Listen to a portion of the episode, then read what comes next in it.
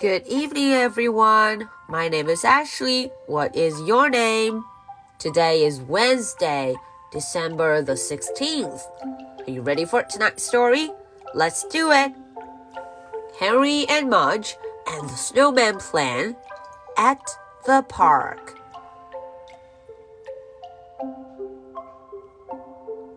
小朋友们晚上好，我是 Ashley，又到了周三听绘本故事的时间啦。 在今天的故事中啊，我们要一起跟着 Henry Mudge 来瞧一瞧这场雪人比赛进行的怎么样了。大家已经到了公园，at the park，到了公园了，我们一块来看看吧。At the park on Saturday. Henry and Harry's father and Harry's big dog Mudge went to the park. There were many people there. All of the people had things. They had shovels and spoons. They had hats and shoes. They had rocks and carrots and marbles and broccoli. Broccoli, said Harry to his father. And of course, they all had dogs. It looks more like a wagging contest to me, said Harry's father. Mudge wagged and wagged. Harry and his dad had already made their snowman plan. They looked at each other, they shook hands. Good luck, break a leg, and don't let the bad bug bite, said Harry's father, and they got to work. While Henry and his father built this snowman, Marge visited he visited a poodle. He visited a husky. He visited Dachshund who didn't want to visit him. Then he found a carrot to chew on. A chihuahua helped him to chew it. Mudge finished his half first. It looked like the chihuahua might finish hers sometime in July. Mudge wagged and gave her a kiss. Okay, so that was the English version. Now let's look into the story and find out what happened. At the park. On Saturday, Harry and Harry's father and Harry's big dog Mudge went to the park. 啊，周六这天到了，Harry 和这个狗狗 Mudge 还有爸爸就一起去了公园 Park Park。瞧瞧，已经有很多人都到了。all of the people had things. 哦，所有人都带了很多东西。They had shovels and spoons. They had hats and shoes. They had rocks and carrots and marbles and broccoli. Uh oh, Henry 看见 broccoli 的时候，他就有点不明白，broccoli 西兰花，broccoli，嗯，这是为什么？And of course, they all had dogs.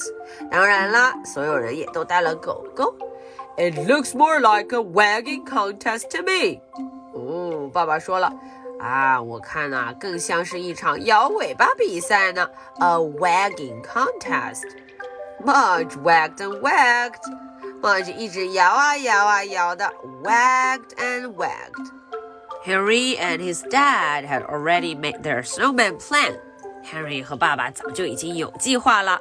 They looked at each other 他们互相看了看，They shook hands。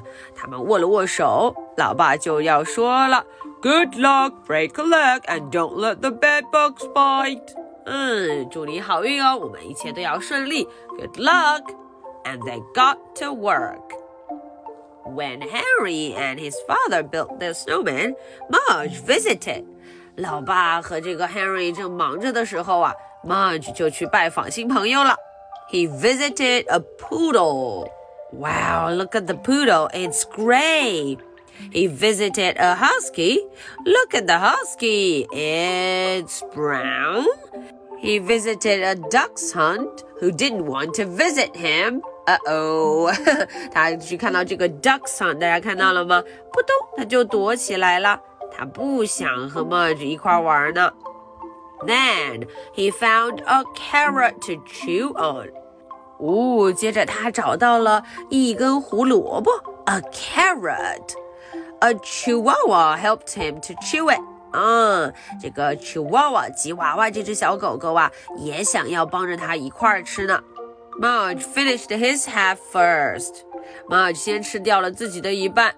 It looked like the Chihuahua might finish her sometime in July. 哦，大家看这个 Chihuahua 这只吉娃娃小狗狗吃的很慢，好像它要一直吃到七月份才能吃完。In July, Marge wagged and gave her a kiss. Marge 摇摇尾巴，就给了它一个大大的亲亲，一个吻，gave her a kiss. Okay, so that is the end for the story. Now, are you ready for my two questions? Question number one. Why did Henry's father said it looked more like a wagging contest? 嗯，这个问题问的是啊，为什么 Henry 爸爸说看起来这不是堆雪人比赛，像是一个 wagging contest，像是一个摇尾巴比赛呢？Question number two. Who helped Marge to chew the carrot? 嗯，这个问题就简单了，问一下大家，到底是谁帮着 Marge 一起来吃这根胡萝卜呢？Who was that? All right. So this is the story for Wednesday, December the 16th. My name is Ashley. What is your name? So much for tonight. Good night. Bye.